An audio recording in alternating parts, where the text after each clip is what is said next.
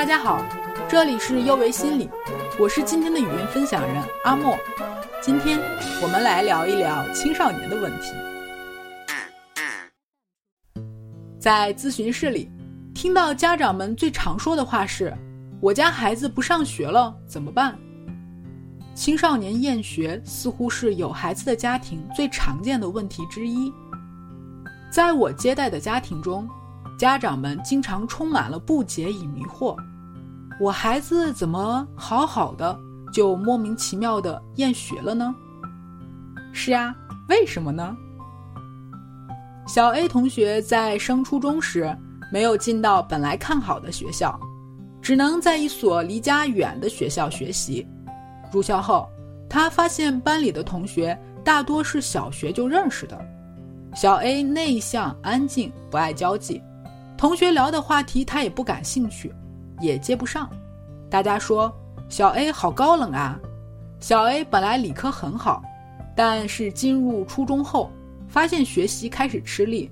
第一次考试后，自己的成绩只排到班级后十几名。小 A 之后就经常以头痛、胃疼等借口请假，父母带去医院检查。并没有身体的问题，要求小 A 去上学，他会和父母争吵，并威胁再让自己出门，他就要离家出走。父母没有办法，而小 A 这两周干脆连门都不出了，在家玩手机，家长只好到咨询室来求助。小 A 自己说，学校太烂没意思，自己也学不进去，感觉想到要去学校就非常焦躁、抗拒。知道自己不上学不行的，但没有办法。像小 A 这样的来访者非常常见，大部分学生的厌学都会有一个过程。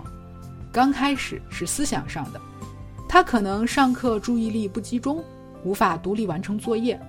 之后，思想上的抵触会付诸于行动，出现上课不听讲、迟到、旷课等行为。相对的。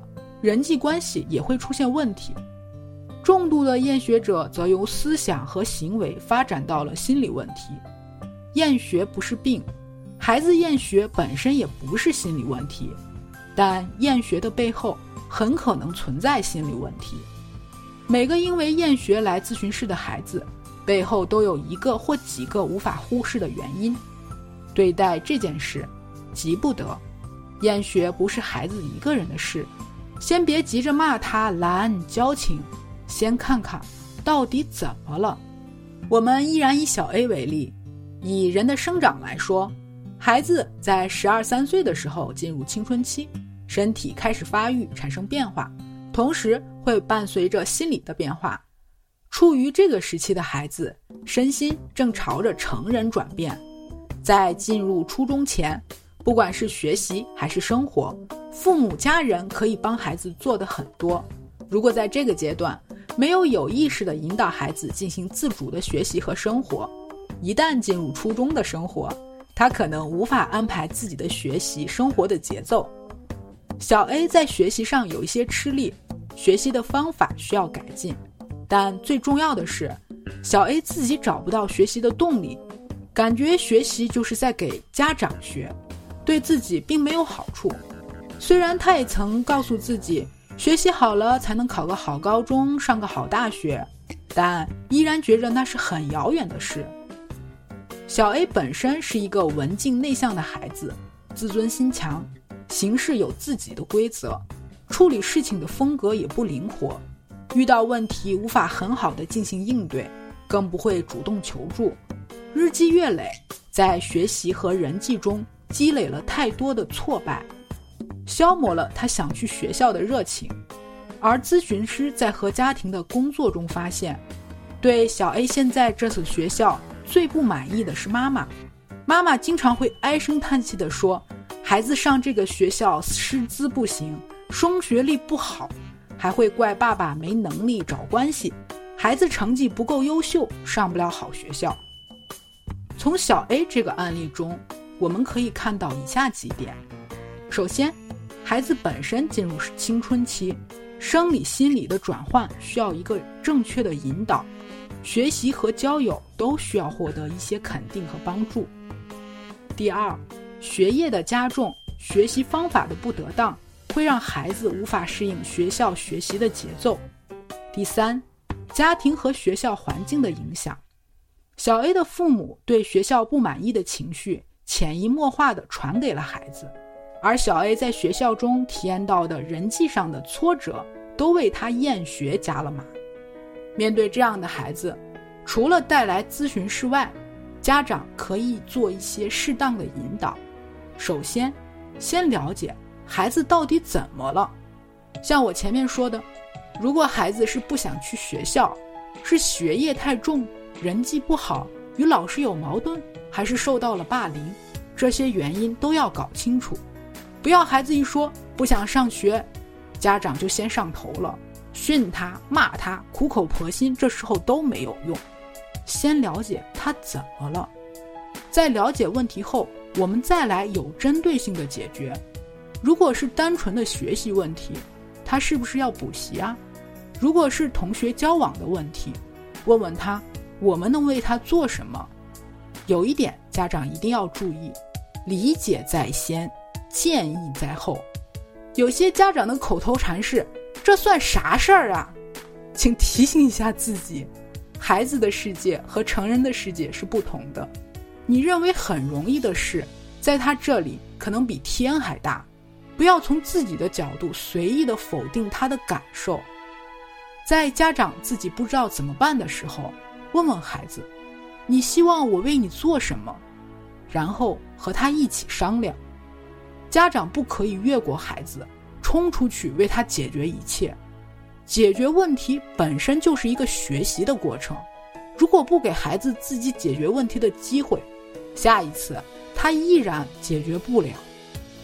家长要相信孩子，他可以做好他自己的事，但是不能当甩手掌柜。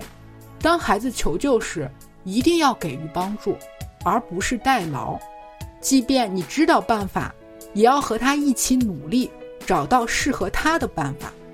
这个方法可能不是最优，但却是最适合他的。该放手时放手，别剥夺孩子享受成就感的权利。该帮助的时候伸手，别让孩子孤军奋战。就像一位家长说的。别怕孩子犯错失败，在我们能看到的地方让他摔跤，好过在我们看不到的地方摔死。孩子说：“那谁谁谁就是针对我，他故意的。”这个时候，家长可不要说：“那别和他玩了。”在孩子情绪很强烈的时候，家长要尝试做孩子情绪的缓冲垫儿。这个时候可以问问他，对方做了什么让他这么生气。当孩子的情绪平复下来后，再去分析他经历了什么事。人生本来就是复杂的，要让孩子有机会表达负面情感，不要说什么“你对生活笑，生活对你笑”这种把事情单一化、简单化的鸡汤。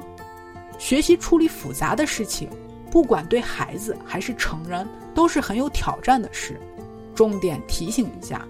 父母的问题放在父母之间去解决，不要将孩子卷入自己婚姻的冲突中。在小 A 的案例中，爸爸妈妈之间缺乏沟通，婚姻存在很多问题。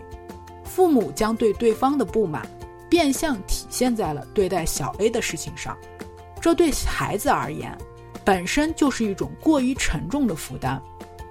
孩子有厌学情绪是正常的。家长不要焦虑，先平复好自己的情绪，和孩子多交流、多沟通。如果是孩子的问题，就想办法帮助孩子；如果是家庭的原因，就好好面对，解决家的问题。最后，一些青少年心理疾病的表现会是厌学。如果孩子厌学已经从想法到行为，或者长时间的拒绝出门，就一定要记得。寻求专业帮助，至少要先排除其他心理生理的问题。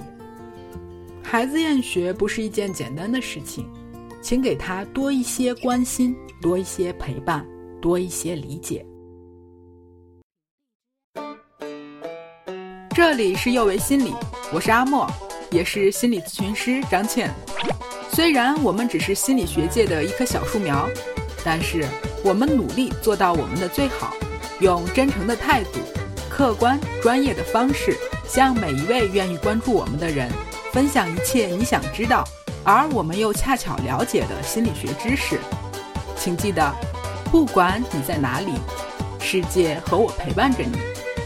我们下次见。